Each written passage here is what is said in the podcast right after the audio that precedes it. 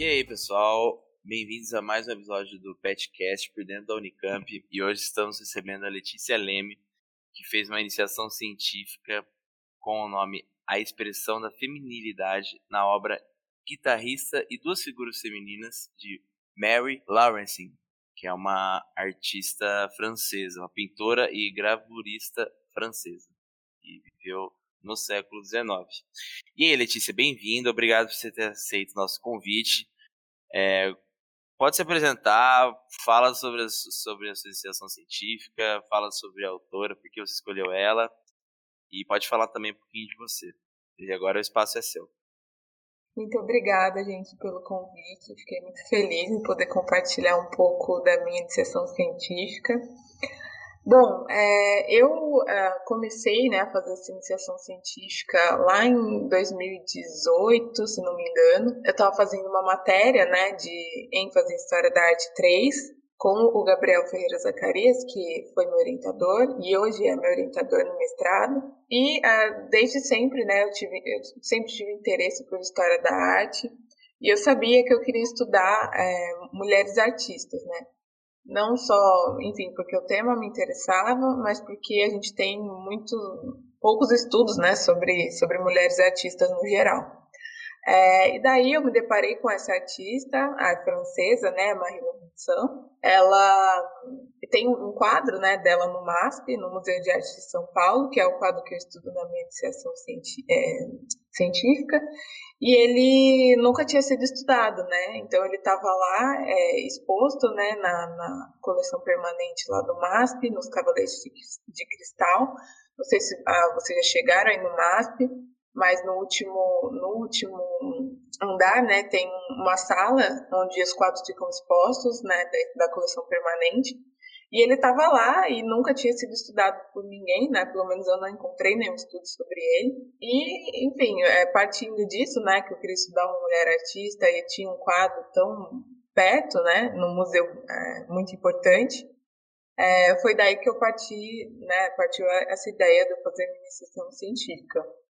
É, hoje em dia, é, eu faço mestrado né, em História da Arte, é, estudo a mesma artista, e eu estudo a, a, recepção dela no Brasil, né? Porque durante a minha iniciação científica eu descobri mais de 600 jornais brasileiros que falavam sobre, sobre a Marie Laurencin. É, e hoje em dia ninguém conhece né, essa artista. Então, a partir da minha iniciação científica, eu desenvolvi o que eu estou estudando hoje no mestrado. Ai, que bacana. Por quanto tempo que você viu essa artista que despertou o seu interesse em ser assim ela que para você se aprofundar mais? Se foi uma assim entre aspas paixão à primeira vista? Se você se interessou logo de cara? Se você ficou em dúvida com outros artistas? É então na verdade ela ela participou do grupo de artistas cubistas né? Então do Picasso, Braque e tudo mais. E eu já conhecia, né, os artistas cubistas, mas eu nunca tinha ouvido falar dela, assim. E, e, o meu interesse se deu justamente a partir disso, né? Então é um movimento artístico muito conhecido, né? Todo mundo conhece o Picasso, mas ninguém conhece a Marie Laurencin, né? Então acho que foi daí que surgiu o meu interesse, né? De, de estudar uma artista que participou, né? De certa maneira desse movimento importante e é hoje em dia super desconhecida. Entendi. E durante, durante todo esse processo, assim, tanto da iniciação científica, né, e agora do seu mestrado, o que, que você conseguiu descobrir? O que, que você pode trazer, assim, pra gente de interessante na artista? Bom, a primeira coisa muito legal que eu descobri durante a minha iniciação científica foi é, o paradeiro da obra, né? Então, esse, esse quadro que eu estudei, ele ah, foi pintado pela artista em 1934. É, e o que a gente tinha né, no acervo do MASP de informação é que ele tinha sido doado lá na fundação do MASP em 1946, 7, se não me engano. É, e eu consegui descobrir que, na verdade, esse quadro ele chegou no Brasil é, e ele já estava no Brasil em 1936. Então, só dois anos depois da artista né, ter pintado o quadro, ele já estava aqui no Brasil É, e eu, eu, descobri isso a partir de uma foto num jornal, é, que o quadro estava lá pequenininho na foto do jornal, em cima da, de uma cômoda, é, do casal que trouxe é, esse, esse quadro para o Brasil, né? Que era um casal super é, interessante, né? A, a Beatriz Reinal, que é uma poetisa uruguaia, e o Rei Júnior, que é um pintor brasileiro, e eles acabaram né, ajudando na resistência é, francesa contra o, o nazismo, né? Na Segunda Guerra Mundial. É, então é um, um casal super interessante e o que mostrou, né, como de fato essa circulação né, da, da obra dela era bem rápida. Então, só dois anos depois de ela ter pintado o quadro, o quadro já estava no Brasil. Essa foi a primeira descoberta bem legal, assim, poder traçar esse o, o paradeiro da obra, né? Porque a gente não tem, é, acho que essa é uma das maiores dificuldades, né, de trabalhar com artistas é, não muito conhecidos e também com, com arte é, no Brasil, né? Porque a gente não tem muito registro da circulação das obras, a gente não sabe quem foi o dono é, antes de estar tá onde está. Então é, é uma coisa bem difícil que foi bem legal ter descoberto. E outra coisa foi o que eu já mencionei, né? É, eu não imaginava que ah, se falasse tanto sobre artista no Brasil naquela época então, mais de 600 menções a ela né, na, na imprensa, nos jornais, em revistas, é, que eu encontrei na Hemeroteca Digital, e falando é, como ela era uma artista importante, falando como ela era uma referência. Vários jornais brasileiros falavam que ela, era a mais, a mais importante artista francesa da, da sua época. É, enfim, foram descobertas bem interessantes é, que também me, né, me levaram ao, ao tema que eu estudo hoje no mestrado. Entendi. É, eu queria tirar uma dúvida, assim, que eu dei, eu dei uma, uma pesquisada sobre as obras da, né, da Mary. E, e dentro das 34 obras né, que ela fez durante. Corrija se eu estiver errado, né? Eu só estou pegando as informações assim que eu li. A, das obras dela, ela era um pouco mais. Ela dá um pouquinho mais de detalhes, né, na, no, nas pinturas dela. Diferente, assim, por exemplo, do Picasso, que é do cubismo também, que eram umas formas geométricas mais mais retas, mais alinhadas, que meio que se encaixavam, se completavam, assim. Ela, ela tinha uma coisa mais arredondada, assim. Você, tem alguma ideia ou porquê que ela era... Tinha, mesmo sendo do cubismo, assim como Paulo Picasso, ela era tão diferente, o, as obras de, dessa artista para ele, que acho que é um dos mais famosos, né, do cubismo? É, então, na verdade, essa é uma questão super interessante, né, porque a Marie Laurencin, ela participava do grupo de artistas cubistas, mas ela, ela na verdade não se interessava muito pelas pesquisas é, plásticas deles, né? Então, ela realmente, ela, é, como você bem observou, ela não aderiu nesse né, estilo geométrico que é super característico do cubismo. Ela é, foi mais inserida né, nessa, nesse grupo por causa mesmo da sociabilização. Então, ela convivia com eles, né, no, no ateliê do Picasso, no Bateau Lavoie, em Paris. E ela também é, foi teve um caso amoroso, né, um relacionamento amoroso com um poeta chamado Guilherme Apollinaire, que também foi muito próximo ao Picasso, ao Braque. É, e foi mais por isso assim que ela foi incluída é, nessa nesse início, né, da vanguarda cubista. Ela mesma fala que ela não, não nunca se sentiu uma pintora cubista, é, mas ela foi incluída né, nas exposições que os cubistas faziam.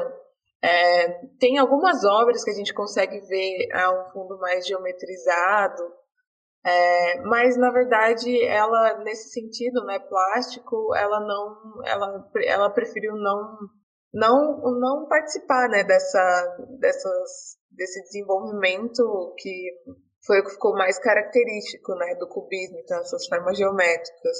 Então, na verdade, ela tinha mais interesse em outra coisa, né? Que era pintar mulheres. É, se você, acho que você reparou, chegou a reparar nisso. Ela só pinta mulheres com cores é, pastéis, né? É, então, rosa, azul, pastel, é, verde. As mulheres dela são muito brancas, tem um tipo muito específico.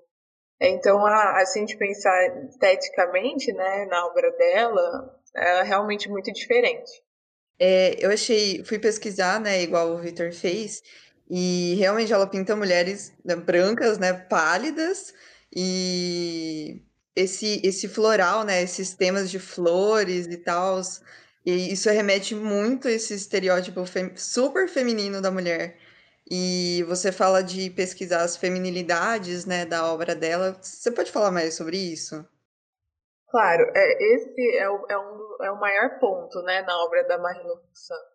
No mestrado eu me afastei um pouco disso, né, de estudar essa questão da feminilidade, mas quando a gente fala da, dessa artista, é a primeira coisa que vem à mente, né?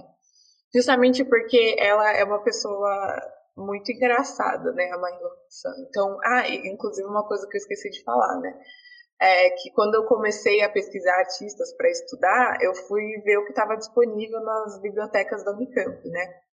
E eu encontrei o, o diário dela, que tinha na biblioteca do Yale, é, e esse foi um dos maiores motivos também de eu ter estudado ela, porque a gente não encontra muitos, muitos livros sobre mulheres artistas, e estava lá né, o diário dela, é, que ela escreveu e publicou. É, inclusive é um livro que ele está retido né, na seleção especial lá do Yale, porque ele é super delicado, ele está super é super antigo, né? Se não me engano, é de 1956.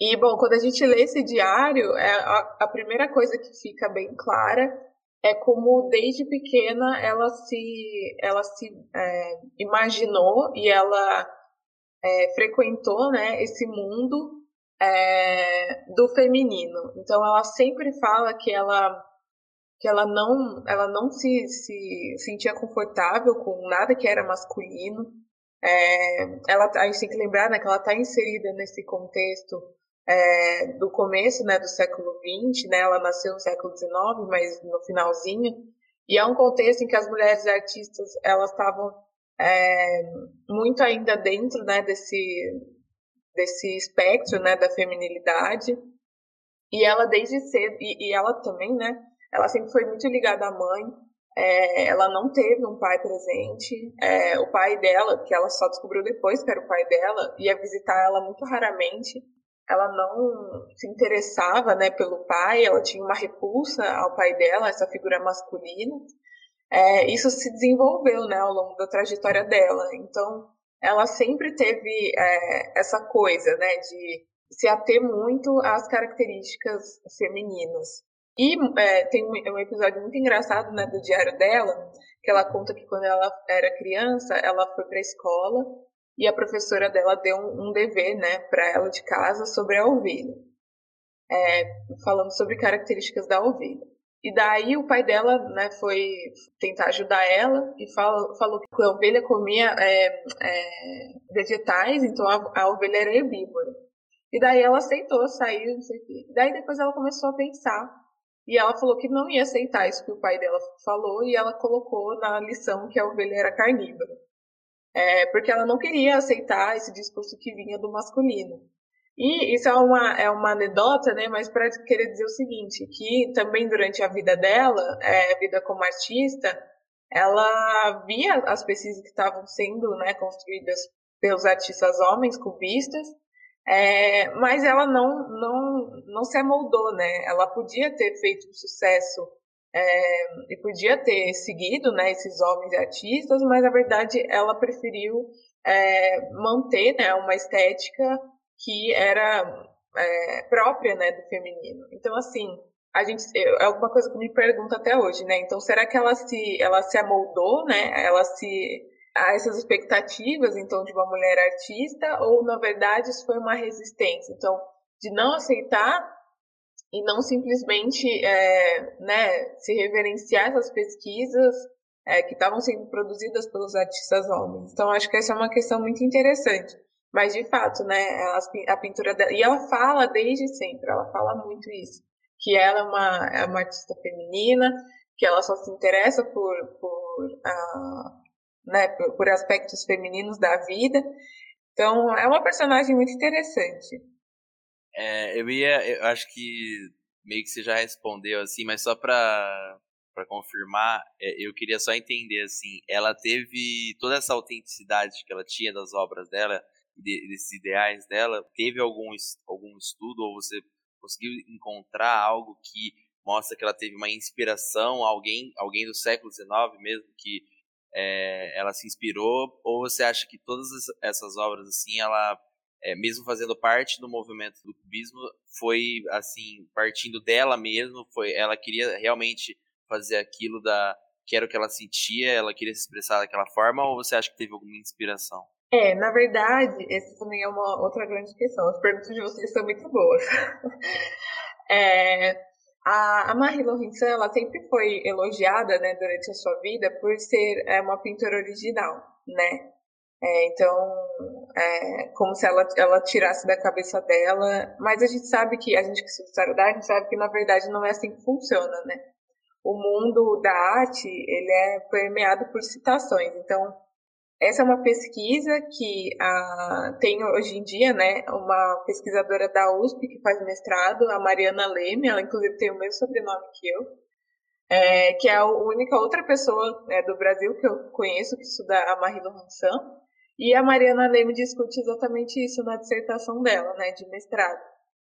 É, que, na verdade, esses aspectos originais e femininos da obra da Marie Laurencin, eles têm a ver com uma inspiração no rococó, né, na, na sociedade artística e, e política francesa é, do século XVII e do século XVIII, né, que era uma sociedade um, o auge né, da, desse absolutismo francês, então, dessa aristocracia.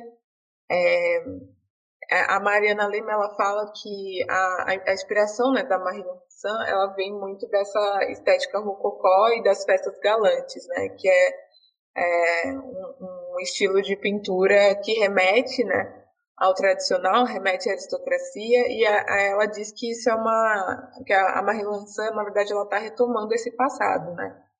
E, é, e super concordo, né? É, tem até uma obra da Lançan que chama Festas Galantes, então tem essa menção direta, é, e é um contraponto realmente a, a, essa ideia, né, de que a obra da Marie Lançan é original, que é um discurso que a gente não pode cair, né?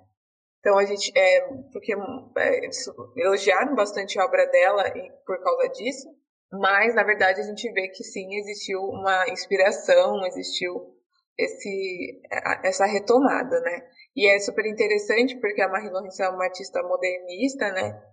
Ela participou ali das vanguardas e se a gente parar para pensar, né, o que a, gente, a primeira coisa que a gente pensa quando a gente fala da, do cubismo ou das vanguardas é que é uma, é uma ruptura com a arte das academias, com a arte passada, né? E a Marie Laurencin, ela faz o contrário, né? Ela busca na tradição, ela busca nessas, nessas obras uma inspiração para fazer a sua arte, né? Não deixando de ser moderno, claro. E qual que é o, o legado que ela deixa para futur, os futuros artistas, né? O que que a galera que veio depois dela se inspirou? É, na verdade, ela, ela serviu muito de inspiração para muitas mulheres artistas durante a sua vida.